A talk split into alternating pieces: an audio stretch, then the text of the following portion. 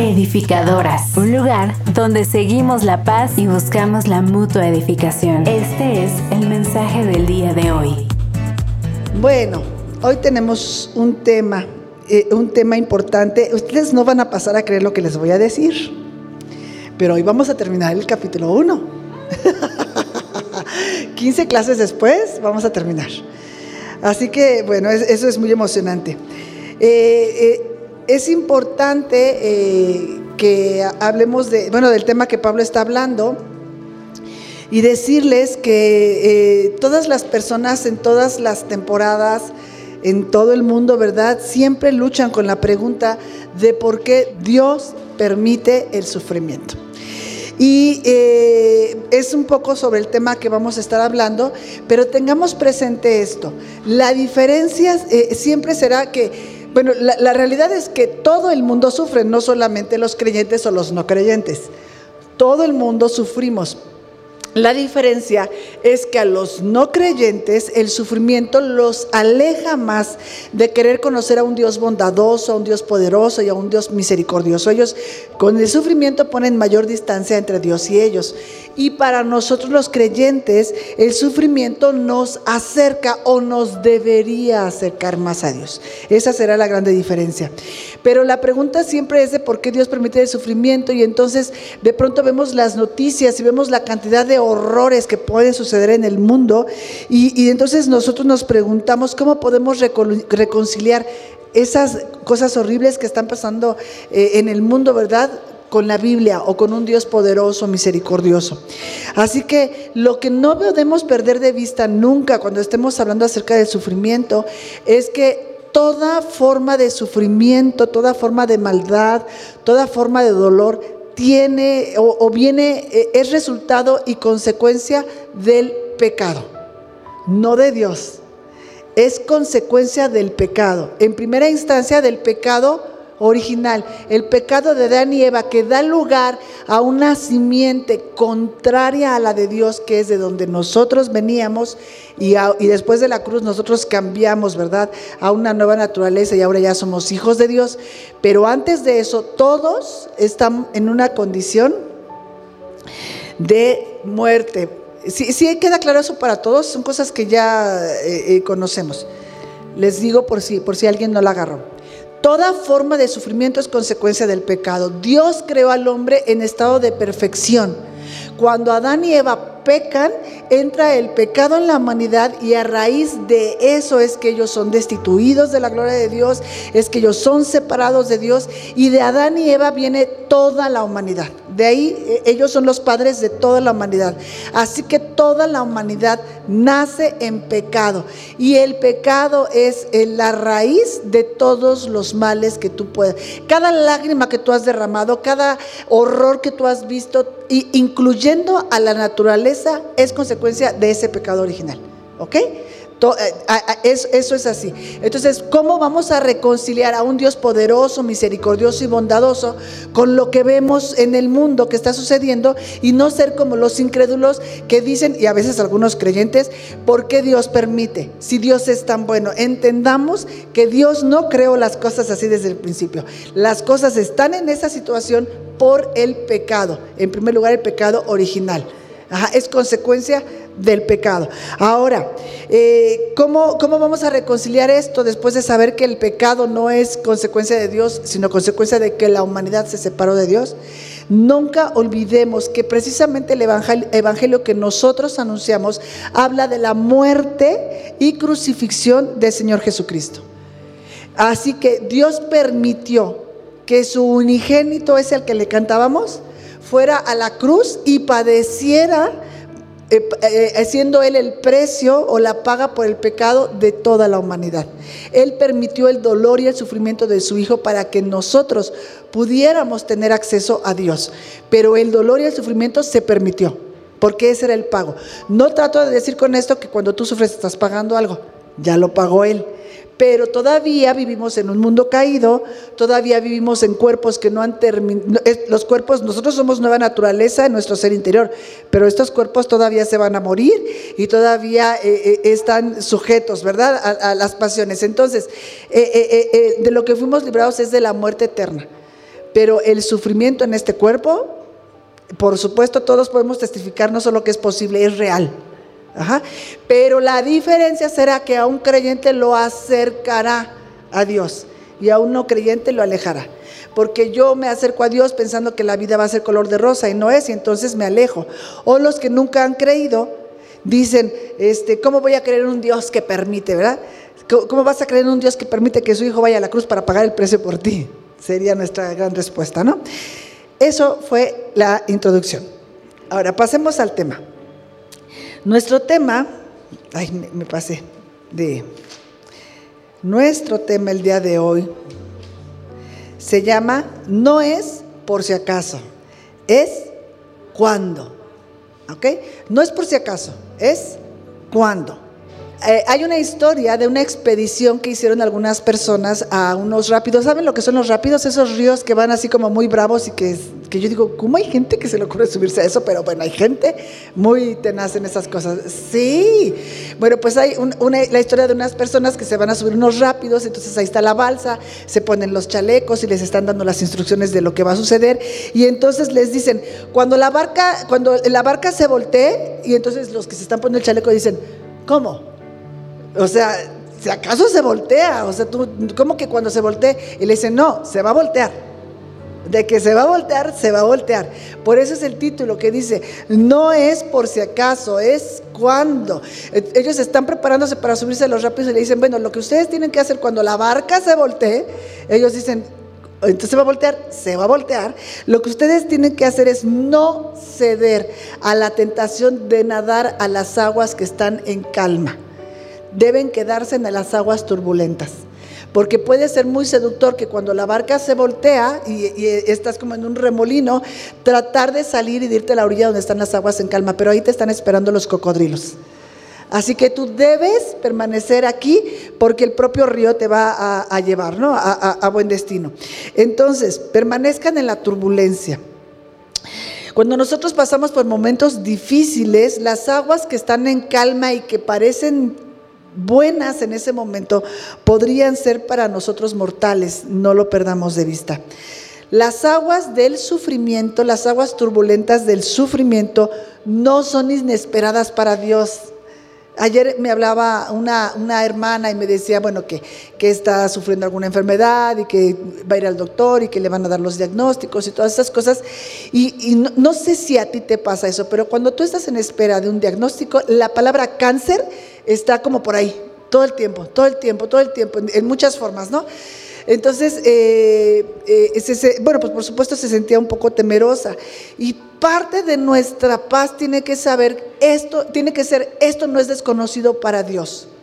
Las aguas turbulentas de tu sufrimiento no son desconocidas para Dios y en muchos de los casos pueden ser un lugar de protección, un lugar de crecimiento para los que hemos creído.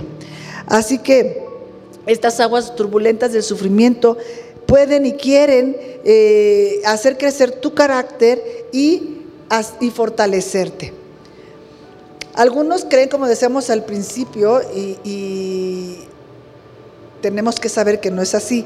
Algunos, bueno, creo que ya todos nosotros podemos testificar que no es así. Que la vida cristiana es color de rosa que es un camino sembrado con flores y que tú puedes andar por ahí porque pues al fin que ya estás en Cristo y todo te va bien. Y eso no es cierto. No es cierto. Pero a veces cuando los que no conocen a Dios ven que nosotros estamos pasando por una situación, por aguas turbulentas del sufrimiento, se atreven a señalarnos y a decirnos, pues eso que tú tienes a Dios, yo estoy mejor que tú y yo ni siquiera ando ahí de religioso en la iglesia todo el tiempo y te, y te pueden comenzar a confrontar y es donde tú tienes que estar listo a saber qué es lo que significan esas aguas de sufrimiento para ti, que buscan hacerte crecer, que buscan hacer que perseveres y que nadie nunca dijo que e, este camino era un camino sin espinas. ¿verdad? Nunca, dejé, eh, nunca la promesa iba a ser que, no iba a haber, que solamente iba a haber rosas, ascensos, éxito, salud, dinero y amor. Esa no fue la promesa del Señor. Así que Pablo eh, eh, nos dice en 2 de Timoteo 3:12, con referencia a esto, porque Pablo no opina que venir al Evangelio es camino de rosas, ¿verdad? Y en 2 de Timoteo 3:12 dice, todos los que quieren vivir piadosamente en Cristo Jesús, padecerán persecución. Todos. Y Santiago 1, 2 y 3 dice, hermanos míos, que les dé gran alegría. Y eh, estas cosas son esas cosas que dices, a ver, que alguien me explique y que se tome un año para explicarme esto. Fíjate, que, que les dé gran alegría cuando pasen por diferentes pruebas. O sea, es una cosa rara. O sea, para esta mente carnal y humana es, difícil comprender esto. Santiago dice que les dé gran alegría cuando pasen por diferentes pruebas, pues ya saben que cuando su fe sea puesta a prueba, producirá en ustedes firmeza. ¿Qué se espera que una prueba produzca en un creyente? Firmeza. Y no lo que ya decíamos en otros que dicen, no, pues eh, esto no fue color de rosa, entonces yo mejor me voy. Santiago, cuando está escribiendo esta carta, le está hablando a una comunidad que ya había tenido que experimentar sufrimiento.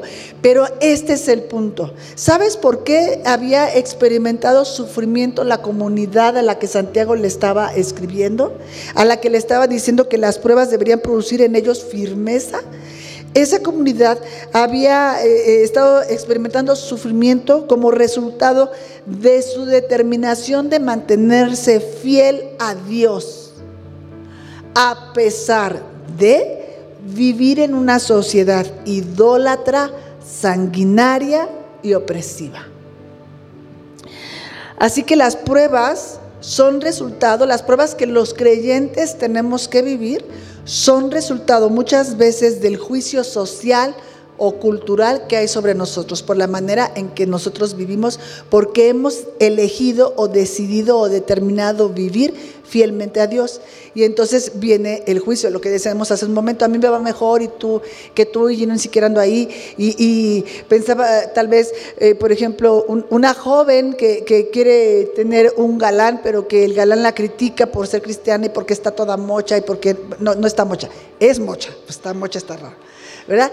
Y entonces ella tiene que quedarse sin una persona porque la critican por ser eh, una persona que, es, ha determinado ser fiel a Dios. ¿no? Hay un juicio social o cultural sobre los creyentes, pero también las pruebas pueden ser resultado del pecado personal de cada quien.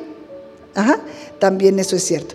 Entonces, lo que estamos diciendo es, no es si llega a pasar, es cuando pase.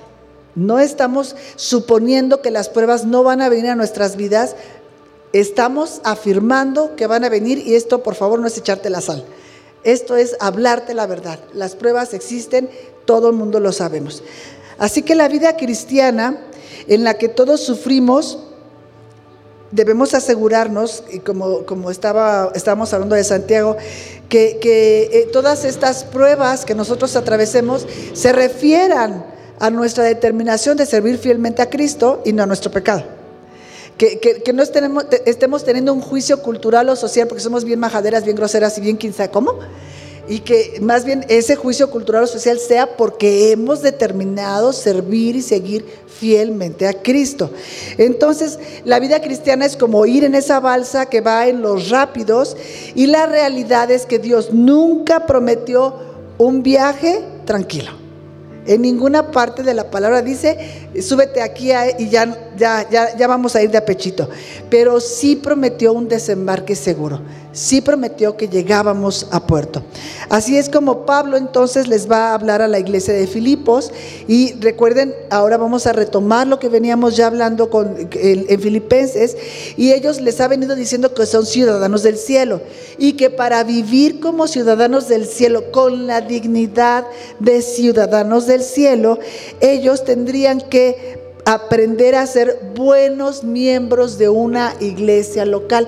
Es tan importante esto y entender cómo, cómo no podemos ser buenos representantes, embajadores o ciudadanos del cielo si no nos congregamos y si no pertenecemos a una iglesia local.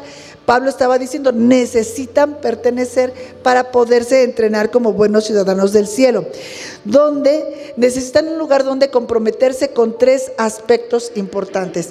Este, ¿se acuerdan que hablábamos alguna vez que es un centro de capacitación?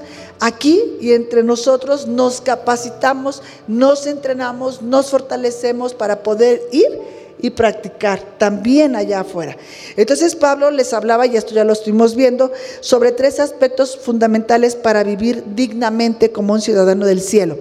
Y el primero fue en Filipenses 1.27 cuando les habla acerca de un espíritu de unidad y que se mantengan firmes en un mismo espíritu es lo que ellos. Acuérdate que, hablábamos de, un mismo espíritu, les decíamos que tengan una misma mentalidad, que todos piensen lo mismo, que todos estén sintiendo lo mismo. El segundo aspecto de, esto es un espíritu, que es el que vimos la semana pasada, de cooperación que trabajaran en equipo, que todos se movieran en una misma dirección y que eh, nos aseguráramos de que todos estábamos entregando un mismo mensaje. Y ese mensaje es el Evangelio de Jesucristo, no el mensaje que a cada una de nosotras nos plazca, no el mensaje de nuestra experiencia personal, todos moviéndonos como un equipo, como un solo hombre, en una misma dirección, que es entregar el mensaje del Evangelio de Cristo. ¿Ok? Entonces, el, número uno, que fue mantener la unidad, y el número dos, que es trabajar en equipo, son instrucciones que Pablo está eh, dando acerca de qué es lo que debemos hacer. Pertenecer a una iglesia local, trabajar en equipo y tener un espíritu de unidad. Pero ahora el tercer punto, que es el que nos toca hoy eh, platicar, es no es qué hacer. Aquí se trata de qué es lo que no debemos hacer. El tercer punto es lo que no puedes o no debes hacer. Y esto está en Filipenses 1:28. Yo voy a leer la nueva Biblia viviente. Y dice, no les tengan miedo a algunos de sus enemigos, porque para ellos es señal de destrucción. En cambio, para ustedes es señal de salvación y esto proviene de Dios. En Reina Valera dice, y en nada estéis intimidados por los que se oponen. Pablo les está diciendo contundentemente, y ay, eso es algo que tenemos que oír, no, no hoy en la clase, esto es algo que tiene que retumbar en tu ser interior el día que estás en medio de las aguas turbulentas. Porque cuando estamos aquí en las aguas calmas, decimos, ¿no? Son frases. Pero estas son cosas que Pablo, igual que Santiago, le está hablando a una iglesia que está perseguida. ¿Ok? Entonces él les está diciendo contundentemente, eliminen el desánimo. Dice, rechacen el pesimismo. Tenemos que enemistarnos con el desánimo y con el pesimismo. Porque tenemos que verlos como enemigos propios que debilitan nuestra vida espiritual, que debilitan la expresión de Cristo en nosotros y también debilitan el poder del Evangelio, el poder de expresar el Evangelio y de que otros conozcan. Entonces Pablo dice, no se den permiso de desanimarse ni de ser pesimistas. Cuando estamos hablando de algo químico, cuando una persona sufre eh, depresiones o altibajos porque tienen cuestiones químicas en su cuerpo, estamos hablando de una enfermedad y es otra cosa. Aquí estamos hablando a personas que se dejan oprimir por las circunstancias. Con el argumento que siempre decimos, ¿no? Eh, bueno, es que tú no sabes por lo que estoy pasando. Es que lo que a mí me está pasando sí es verdaderamente importante. Pablo les está diciendo, no se dejen abrazar por esto, véanlos como un enemigo, elimina el desánimo y rechaza el pesimismo. Quiero que esto se quede en tu corazón. Tienes que verlos como algo que viene en tu contra. No es un lugar seguro en donde quedarte, en donde acomodarte, en donde eh, sentir que estás protegido y, tampoco es algo a lo que tienes derecho. Cuando la gente se desanima, cuando la gente se desalienta, una parte de ella le dice que tiene derecho por lo que le hicieron, por lo que está pasando, por lo que está aconteciendo. Y Pablo dice, rechacen eso. No, no, no le den lugar. Tienen que, y tenemos todos los días de nuestras vidas que establecer por encima de las eh, mentiras temporales, que las, son las circunstancias, que son las situaciones, son mentiras temporales, por encima de ellas que son reales, tenemos que establecer la verdad eterna. Tenemos que ponernos por encima de ellas.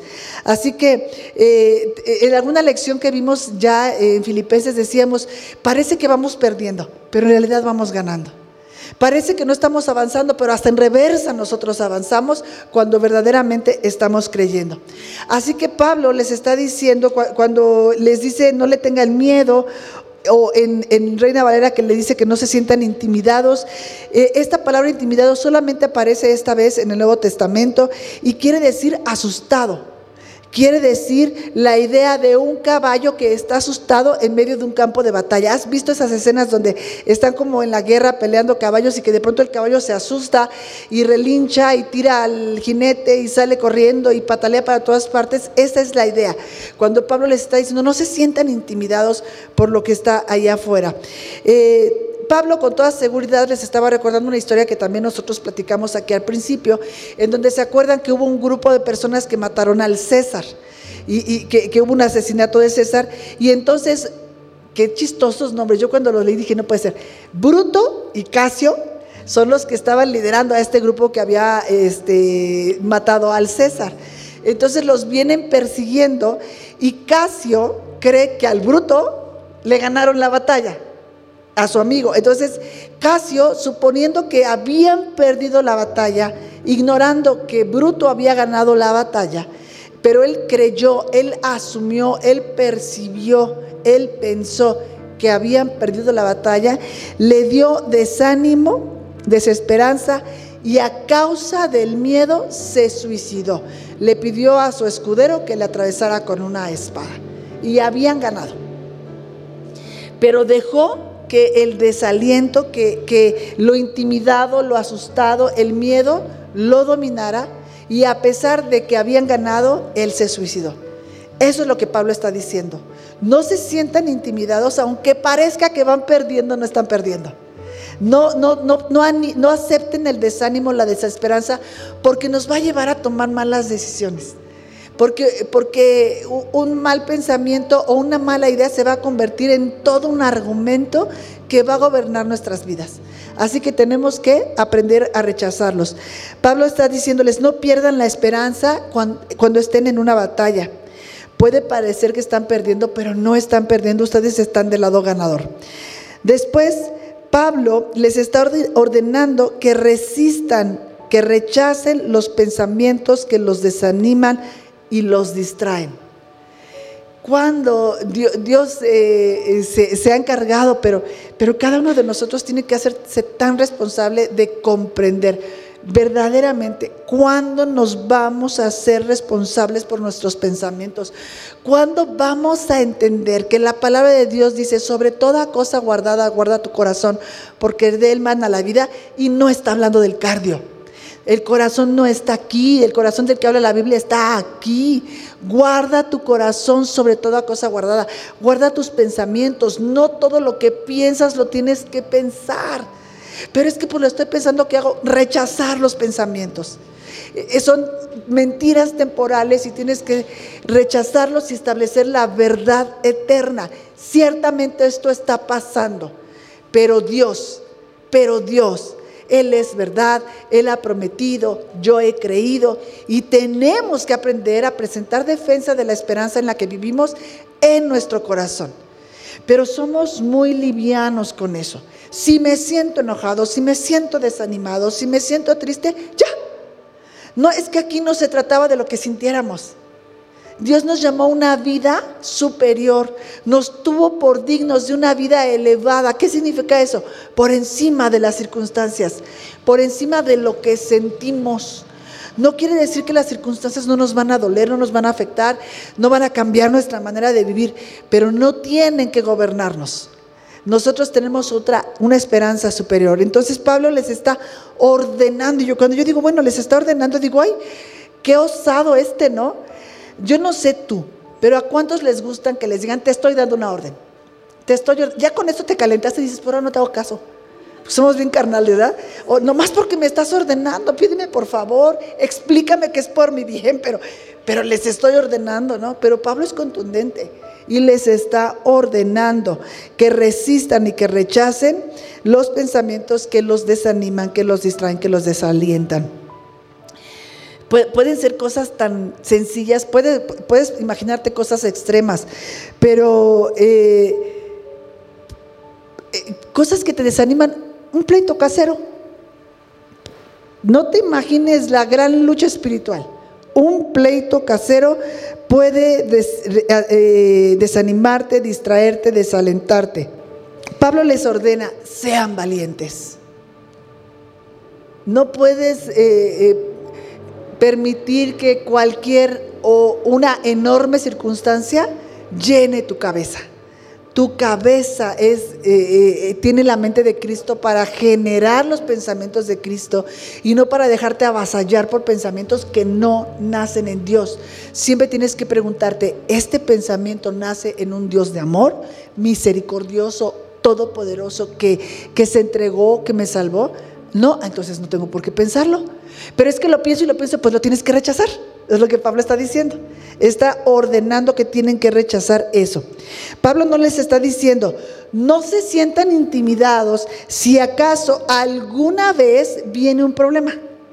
No les está diciendo eso. Pablo les está diciendo, es un hecho que van a venir y tienen que estar preparados para rechazar los pensamientos que vendrán con las realidades físicas y humanas que estarán pasando. Nuestra balsa se va a voltear y no es amenaza, es una realidad. La balsa se va a voltear alguna vez y alguna vez vamos a probar las aguas turbulentas del dolor, la oposición, las dificultades, las grandes esperas de los diagnósticos, las despedidas, los rechazos, las tristezas ¿Cuántas de ustedes ya hemos pasado por alguna de estas? Y la cosa es que todavía faltan. Mientras vivamos aquí, todavía faltan. Entonces, lo que Pablo está diciendo, van a venir esas dificultades, pero no puedes permitir que eso te domine. Tienes que aprender a rechazar la tristeza, la depresión, el desánimo. Juan 16, 33 dice, en el mundo tendréis no es por si acaso un día tienes aflicción. No es si alguna vez a ti te toca en la vida perder y te toca la aflicción. No. Es una afirmación contundente de parte del Señor Jesucristo. Va a venir. En el mundo tendréis aflicción. Ahora, nosotros hoy como también en, esta iglesia con la que Santiago hablaba, ¿verdad? O con la que hablaba, habla, el Señor Jesús, el día de hoy también el Evangelio es considerado por muchos como ofensivo, como intolerante, cuadrado, problemático, como un peligro para la sociedad. Esto ya se deja ver fuerte y claramente en nuestra sociedad en muchas formas. En, otras épocas esta forma de, rechazo, ¿verdad?, hacia los creyentes tenía sus propios tintes, sus propias manifestaciones, sus propios colores. Hoy, en la época en la que a nosotros nos toca vivir, el sufrimiento es el mismo. Una sociedad que nos considera ofensivos, intolerantes, problemáticos y un peligro para ellos, eh, pero la forma en la que lo expresa tiene, eh, es diferente, pero la raíz es la misma, que nosotros estamos siendo fieles a Dios. Y, esta forma de expresar el rechazo hacia nosotros es, por ejemplo, les comentaba que, vi un, un, video que por ahí me salió de un hombre que está predicando en una iglesia, porque como no cabe en la iglesia de Cristo, entonces, ¿por qué tengo yo que estar queriendo entrar a la iglesia de Cristo cuando yo tengo a mi Jesús? Entonces él se pone su, como, una como bufanda como los colores del arco iris, que, que nosotros sabemos que el arco iris es un pacto, ¿verdad? Pero que para ellos es, son los colores del LGTB. Y entonces él, él a, fuerza de que no pudo ser aceptado así como él era, ¿verdad? y queriendo practicar lo que practicaba en la iglesia de Cristo, entonces hacen su propia iglesia. Y esa es una forma de rechazo hacia la verdad. Es una forma de decir, aquí nosotros sí nos aceptamos, aquí nosotros sí amamos, aquí sí somos buenos, ¿verdad? Y, él eh, eh, eh, en su discurso hablaba mucho de yo tengo a mi Jesús. No tengo por qué buscar al tuyo ni gustarle a tu Jesús. Yo tengo a mi Jesús. Y es que sabes que no, nada más hay uno. Es un Dios personal, porque hay una relación personal con cada uno de nosotros, pero no es personalizado, no es un traje a la medida. Y esa forma de comportamiento es una forma en que la cultura y la sociedad hoy arremete en contra de la verdad. ¿Verdad? Ahora, decíamos que, que, ya estamos viendo en, muchas partes del mundo cómo están eh, eh, la cultura y la sociedad levantándose en contra de la verdad. Nos ven porque nosotros los que eh, hemos determinado, como dice Santiago, seguir fielmente a Dios, pues entonces somos un peligro para aquellos que, que son los que representan el aborto. Nosotros somos una amenaza, nosotros somos contrarios, somos oponentes, nosotros somos la oposición de la agenda LGTB, somos la oposición de la forma en la que hoy pretenden enseñar a los hijos en las escuelas. Entonces eh, nosotros somos la oposición para ellos. Lo lastimoso es que hay un gran sector de la iglesia que se siente intimidada, llena de miedo, asustada, por la oposición. Nosotros somos la oposición de estos que te acabo de mencionar y ellos son la oposición a la iglesia y a la verdad. Entonces la iglesia que, que se siente atemorizada por este juicio social o cultural se vuelve tibia al asumir posiciones que son verdaderas posiciones que son eh, eh, de acuerdo a, las a la doctrina del Señor Jesucristo, pero que supone la iglesia que los no creyentes pueden percibir como ofensivas. Entonces lo que eligen es, pues bueno, vamos a decirlo, pero no tan claro, pero pues más o menos, pues eh, así como para que no se enoje, para que no se oiga mal, para que sea socialmente aceptado. Y te tengo que decir que el Evangelio no es socialmente aceptado porque es contrario a todo lo que la sociedad ha establecido como una práctica normal. Así que la iglesia se ha vuelto temerosa de llamar al pecado por su nombre. Ahora pienso que es bien complicado esto de, decir las cosas así como son, porque alguna vez, eh, esto será algo para platicar tal vez en otro momento, pero alguna vez te dicen, ay, este pastor, mi primo se murió y quería ver si puede venir al funeral. Y ahí vas tú al funeral. Que, que esta es otra de las ideas que la gente tiene, que tiene que comprender, que la idea de llamar al pastor al funeral del familiar es solamente porque tienes la costumbre de llamar al sacerdote. Pero como ya no puedo llamar al sacerdote, pues ya llamo al pastor. Pero el pastor ni conocía al primo. Entonces llegas al funeral de una persona que no conoces. Es como cuando piden oración por alguien que está enfermo. No tenemos una idea si esa persona es salva y lo que esa persona necesita antes que la sanidad física es la salvación. Oraremos por la sanidad física, para que tenga tiempo de recibir la salvación, pero la verdad es que la enfermedad es el pecado. Entonces vas a un funeral y ¿qué haces? echar mentiras? ¿O qué? Eh, eh, que, todos los creyentes estén tranquilos porque el muertito ya está con el Señor. ¿Sabe Dios si está con el Señor? O, o, la gente que la ves sufriendo tanto por la pérdida y le dices, este, ya, ya está descansando, ya tú tranquilo porque ya está con Dios para que la persona se quede tranquila. Si no estaba en Cristo, no está con Dios. Eso es llamarle pecado, pecado. Entonces es muy difícil y la gente lo hace más difícil cuando te ponen esas situaciones, ¿verdad? Porque entonces para, para esta idea que tienen de que en el funeral vas a ir a ganar almas, entonces le dices a todo el mundo, repitan esta oración y la repiten, pero deberíamos decirle, repitan esta oración de todo su corazón y crean en el Señor Jesucristo, porque si no, igual que este se van a ir al hoyo. Esa sería la verdad, ¿no? Porque no, no, está donde ustedes creen que están. Entonces la iglesia se ha vuelto tibia en llamar pecado al pecado. Entonces se ha vuelto temerosa de decirle a alguien que es pecador y que existe un lugar eterno para su castigo que se llama el infierno. Eh, se ha vuelto tibia para decirle a las personas que están necesitadas de lo que Cristo ya hizo por ellas. Preferimos eh, eh, dejar los temas escabrosos un poquito de lado y decimos al final, bueno, pues que Dios se encargue de la salvación de ellos, ¿no? Ya hay que Dios les. Es más, había una persona que decía, que les mande ángeles. No es que ya nos manda a nosotros, ¿cómo va a mandar ángeles? Va a decir, Señor, no, ya te mandé a ti. Entonces, no es que Dios se encargue de la salvación de ellos, somos nosotros que nos eh, eh, hemos sido encargados de parte de Dios de ir y de anunciar al mundo entero que Cristo vino a rescatarlos de un futuro seguro en el infierno, pero también vino a darnos salvación para los que creyéramos. Un autor dijo, un creciente número de iglesias intencionalmente están restando importancia al pecado y al arrepentimiento, trivializando el Evangelio, haciéndolo algo mucho más ligero, más liviano. En el corazón de este cambio, de la pasión por predicar en contra del pecado y el arrepentimiento, a esta tibieza, en medio de eso debe haber un gran temor de parte de la iglesia por perder la aprobación de la cultura, por no sufrir el rechazo social. Así que Pablo dice, es inevitable la oposición.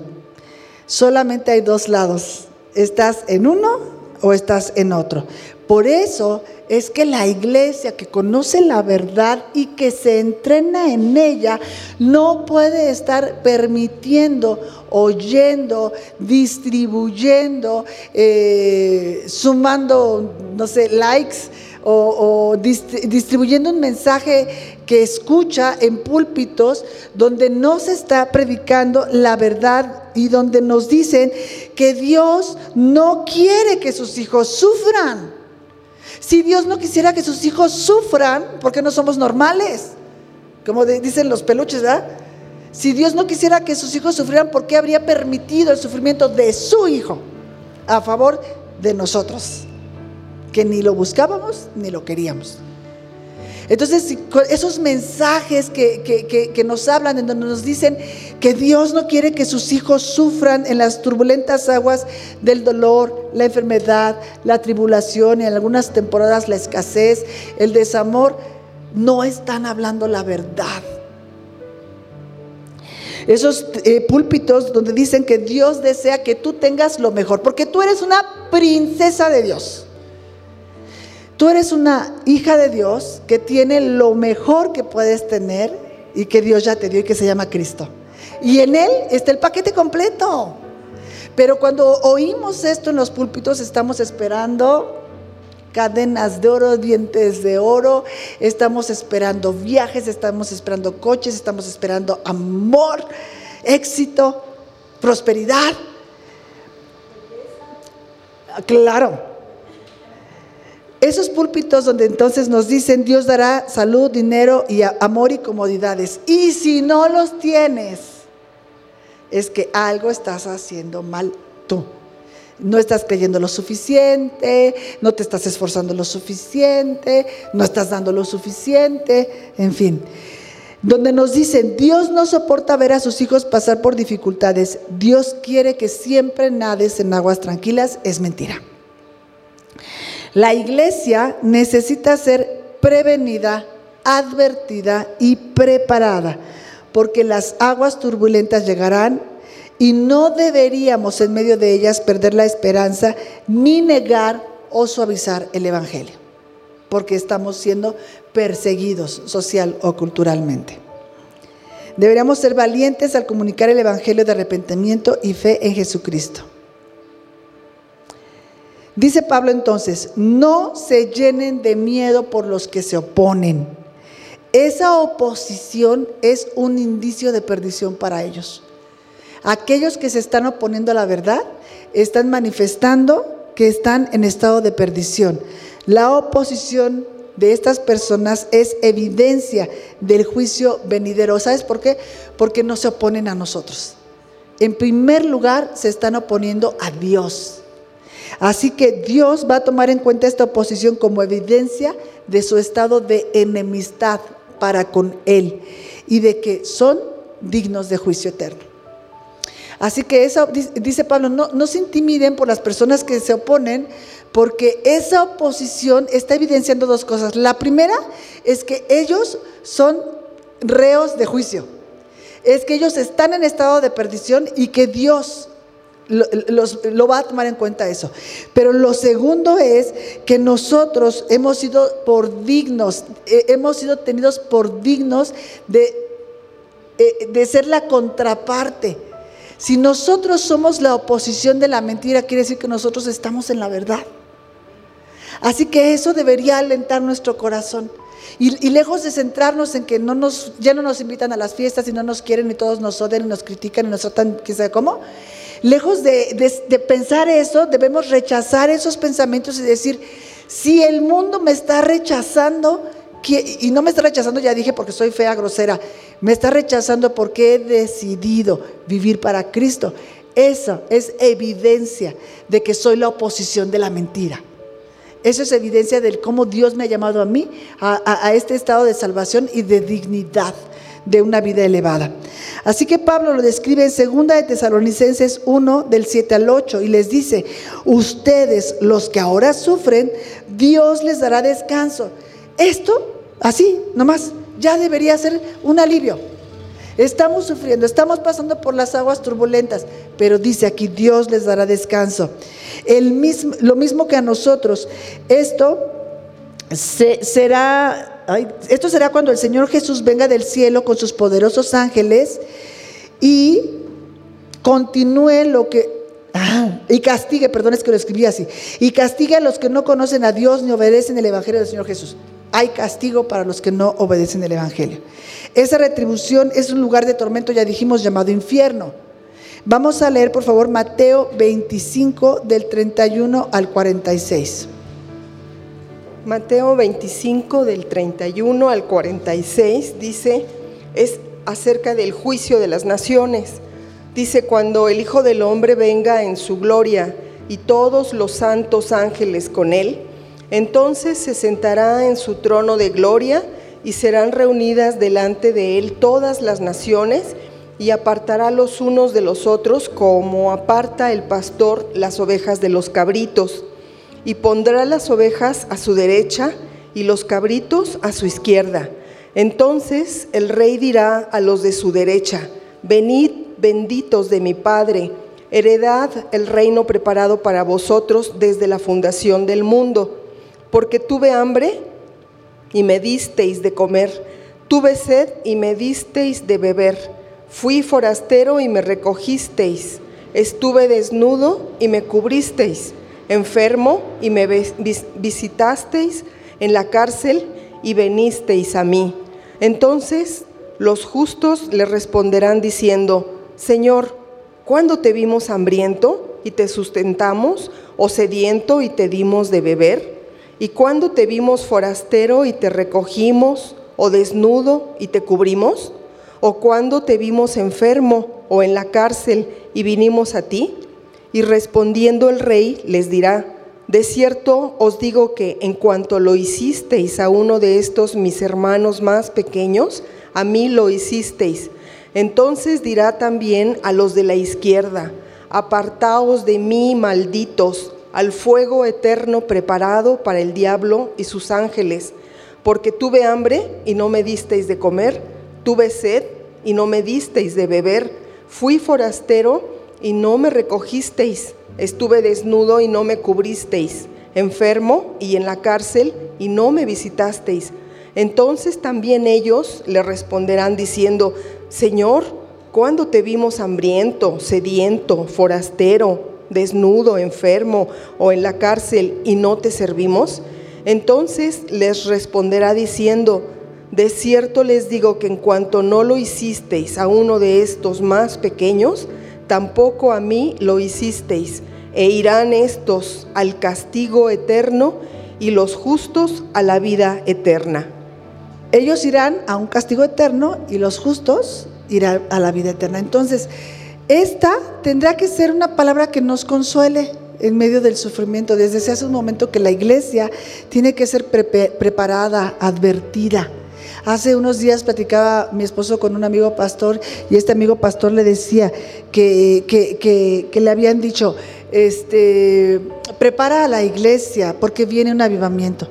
Y a mí esas cosas me quedan así como, como un poquito sueltas. Y entonces le digo a mi esposo, o sea, ¿cómo? ¿Cómo la preparamos? Para un avivamiento. O sea, no, no, no, no, no, no tengo revelación de qué es eso. Pero con todo esto que estamos estudiando, yo creo, cuando aquí estamos viendo que la iglesia tiene que ser prevenida, advertida y preparada, preparar a la iglesia para un avivamiento, ¿sabes qué significa? Preparar a la iglesia en esto que estamos hablando, en la verdad, de que, de que va a pasar, va a pasar, de que el, viaje no quedó, Dios nunca prometió que iba a ser sencillo, pero que íbamos a llegar a buen puerto. Preparar a la iglesia en la verdad de la persecución. Porque nunca ha habido un avivamiento en la historia de la iglesia que no sea consecuencia de la persecución. Y hoy estamos viviendo nuevas formas de persecución. Así que preparar a la iglesia para un avivamiento es esto prepararte para la persecución, para que aprendas a hablar la verdad, a rechazar la mentira en tu corazón, el desánimo, el querer suavizar las cosas. No, no somos personas ásperas, no estamos llamando a eso. Somos personas que modelamos la vida y el carácter de Cristo, pero no podemos vender la verdad. Eh, eh, entonces, la iglesia preparada para un avivamiento es una iglesia que está preparada en la verdad para la persecución moderna, social y cultural, que ya explicamos cómo la estamos viviendo. Porque cuando tú no estás de acuerdo en cómo educan a tus hijos en la escuela, cuando no los quieres llevar el día del Halloween, cuando te dicen que los van a reprobar, cuando les hacen bullying por lo que creen, cuando en tu vecindario eh, no, cooperas para la virgencita, en el mercado no le entras para no sé qué, vas a tener persecución. Ahorita me acordé que fuimos a, ¿a dónde fuimos con Ivonne? A un pueblito, no me acuerdo. la no, Tenancingo. Y, y, allá eh, este, la hermana eh, de ella vive, eh, hace cuenta, en un terreno al fondo de la calle. Entonces están pavimentando la calle y cuando hay casas al fondo, entonces en la calle tienen que dejar la bajada para la entrada para el coche, ¿no? O sea, están haciendo la banqueta, le hacen la bajada y sigue la banqueta. Y a ella no le querían poner la entrada de su coche. ¿Por qué? Porque es cristiana. Hoy día en México a dos horas se vive esa clase de persecución. Y de oposición y persecución no le querían poner su banqueta. Porque tienes que ir, eh, haz de cuenta que hacer horas de servicio para el santo, para lo que ellos practican. Entonces, la iglesia tiene que estar preparada para un avivamiento que es la oposición y la persecución social y cultural que hoy estamos viviendo. Así que lo que acabamos de leer dice también que el mundo tiene que ser advertido de que, de que estas cosas pueden ser así y esa es parte de nuestra misión como iglesia, contarles a nuestros oponentes, que en realidad son los oponentes de Dios y no nuestros, que hay un lugar de tormento eterno al que es posible evitar a través de Cristo y un lugar de gozo eterno al que es posible ir a través de Cristo. Eh, la oposición es, por otra parte, nuestra evidencia de ser un discípulo verdadero. Por ejemplo, volvemos al ejemplo que te estoy dando de la hermana de Ivón, de Vero. El que se opongan, el que no le quieran poner la banqueta, es, un, es una evidencia de que ella es una discípula verdadera del Señor Jesucristo. Es una evidencia, es un indicio de su salvación, porque otros lo han podido ver. Por eso es que no le quieren poner la banqueta. El mero hecho de tener oposición por causa de Cristo nos da evidencia de que le pertenecemos. Y si eso no nos alcanza, hermanos, hermanas, ¿qué nos va a alcanzar? Si no te alcanza con saber que le perteneces, ¿qué te va a alcanzar? Podemos prender los aires, creo que tienes mucho calor. En Mosul, que es la segunda ciudad más grande de Irak, el Estado Islámico de Irak y Siria, ISIS ordenó a los cristianos algunas cosas, convertirse al Islam o pagar una cuota de protección o irse del país o ser ejecutados. Les dijo, aquí hay de, cuatro sopas. Y cada casa en donde vivía alguna persona creyente en Cristo, le ponían la letra N de, de, sus letras, ¿no? Pero era la letra N.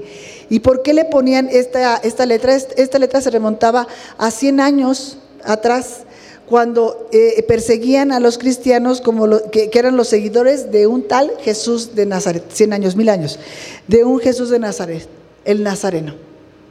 Por eso es que les ponen la N para marcarlos, lo cual es un indicio de su salvación.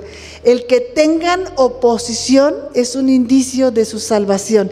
El que a ti te critiquen por, por lo que haces, que por qué vienes a la iglesia, que por qué oras y por qué eres, te sientes Martita la piadosa, eso es un indicio de tu salvación. La oposición es un indicio de tu salvación.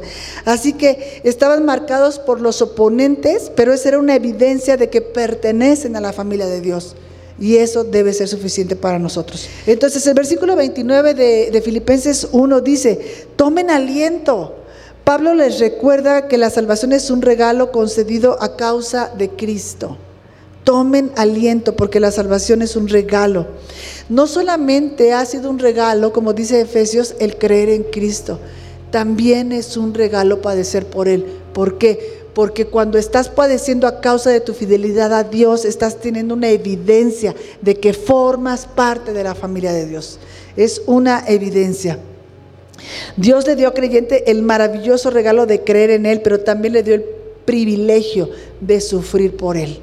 ¿Qué significa esto? A causa de tu fidelidad a Dios. Dice, a vosotros les es concedido ese versículo cuando, cuando oyes a vosotros les es concedido, suena a un premio o a un gran honor. Pero Pablo está diciendo, por la gracia de Dios es que ustedes están sufriendo, no por castigo. Es por la gracia de Dios, ¿por qué? Porque por gracia fuiste salvo. Y porque eres salvo estás siendo perseguido. Así que es por la gracia de Dios que tú estás pasando por las aguas turbulentas. No es castigo para los que hemos creído. El sufrimiento no es necesaria e inequívocamente una señal del abandono de Dios.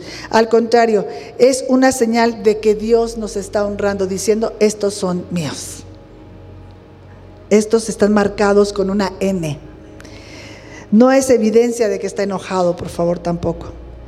Entonces a veces pensamos que las aguas turbulentas de la crisis, el sufrimiento y los problemas, de alguna manera se escurrieron de la mano protectora de Dios. Que Dios nos tenía en el hueco de su mano y que de pronto como que se le escurrió y vinieron estas aguas turbulentas.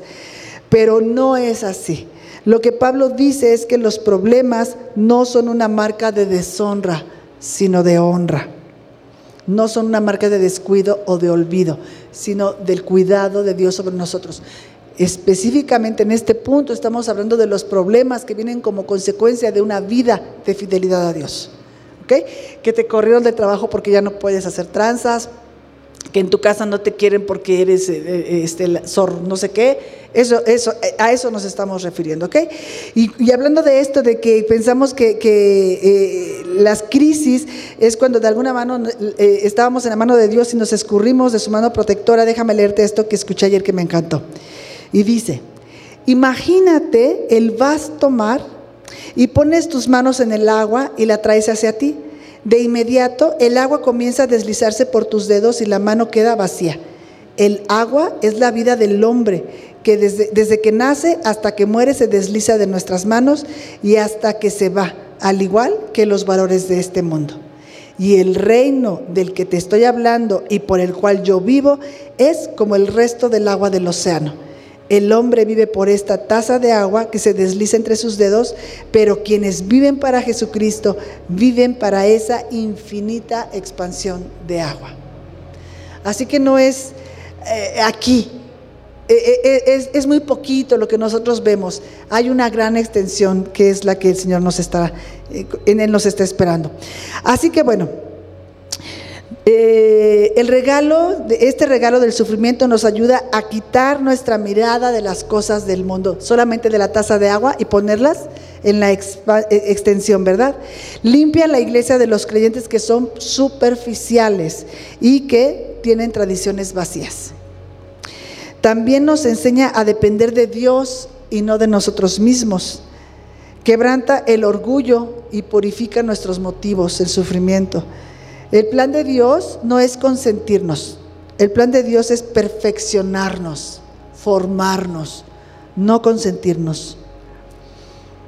Necesitamos cambiar nuestra perspectiva de la taza a la expansión del océano para poder resistir el desánimo y no perder la esperanza en medio de las dificultades. Todas las pruebas el dolor, el sufrimiento son comunes al género humano.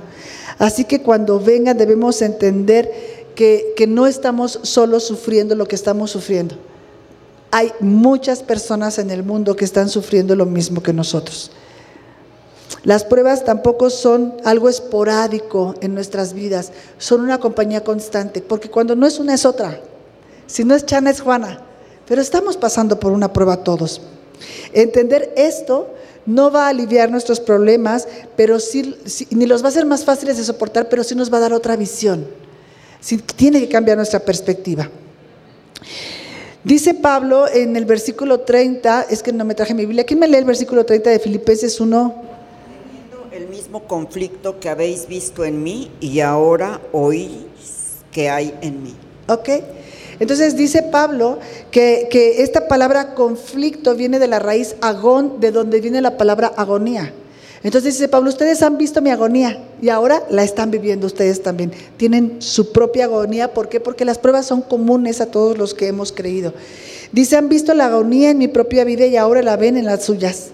Las pruebas son normales y tienen que producir en los hijos de Dios madurez acercarnos a Dios, depender más de Él, quitar los ojos de nosotros mismos, quitar los ojos de las circunstancias, entendiendo que estamos rodeando de creyentes que han recibido este mismo regalo de sufrir por la causa Cristo. El cristiano entonces tiene que aprender a permanecer fiel en la arena de combate, fiel al enfrentar la agonía del conflicto, aun cuando el agua, esa agua turbulenta ya te está tapando el agua eh, en la cabeza, ¿verdad? Y sientes que te, que te ahogas. En esa desesperación tenemos que aprender a ser fieles a Dios. Debemos comportarnos, como decía Pablo, acuérdense que vimos tres puntos, ¿verdad? Que eran dos, que era lo que teníamos que hacer, que era un espíritu de unidad, un espíritu de cooperación y trabajo en equipo, que eran las cosas que debíamos hacer y este es el tercer punto, es lo que no debemos hacer. No podemos caer en la desesperación, en el desánimo y en, la tristeza. Aún aquí, dice, dice Pablo, cuando el agua te está cubriendo la cabeza, debes comportarte como es digno del Evangelio. Hay un testimonio de un hombre que hizo un viaje misionero. Y llegó a este lugar y entonces en la iglesia a la que le tocó llegar había una joven que iba a bautizarse. Cuando se estaba llevando a cabo el bautismo de esta joven, donde ella estaba dando testimonio al mundo de su fe en Cristo, él vio que allá en la pared había unas maletas y entonces le preguntó al pastor, ¿y esas maletas qué? ¿De quién son? Y le dijo, ah, son de la joven porque su papá le dijo que si se bautizaba no podía regresar a su casa. Y entonces se trajo sus maletas. Así que un creyente genuino está listo para embarcarse en los rápidos y sabe que la barca se va a voltear y no van a dar aguas calmas. Un creyente genuino tiene las maletas hechas. No depende de nada aquí. Su fidelidad con Dios no está comprometida por nada, por nada, ni de este lado del sol ni del otro. Entonces el llamado aquí es a lo que no debemos hacer no podemos ser tibios, no podemos endulzar el Evangelio, no podemos aceptar pensamientos de, de, estar acabados, de, desánimo, de dejarnos abatir por el rechazo. Cuando el mundo te rechaza, tú tienes que decir, yes, porque eso está siendo evidencia de que Dios te ha marcado como suyo. Cuando te rechazan por la causa Cristo, quiere decir que lo estás haciendo muy bien. Cuando no te quieren poner la banqueta por la causa Cristo, está bien. ¿Qué? Quiere decir que has dado testimonio. Que el cielo dice, ahí hay una de las mías. Eh, ahí hay un ciudadano del cielo. ¿Ok? Así es como, como tiene que ser para nosotros. Y, bueno, cada quien tiene sus diferentes luchas, pero en cada una de ellas tienes que saber, no es que Dios se olvidó de mí, no es, no es una deshonra que yo viva esta prueba. Dios me está honrando, me tuvo por digno de sufrir, porque me ha llamado suyo. Así que me tuvo por digno de sufrir el rechazo del mundo, pero la aceptación del cielo. Bien, tal vez no estamos sufriendo lo mismo, cada quien, cada prueba tiene su diferente color, su matiz, su momento, pero todos déjame decirlo así, debemos sufrir por la causa Cristo.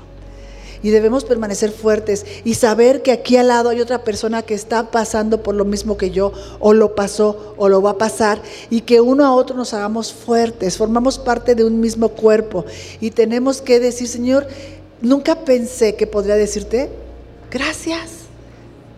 Gracias, ahora entiendo cuando dice Santiago, cuando pasen por diferentes pruebas que, podamos sentir gozo. ¿Sabes por qué?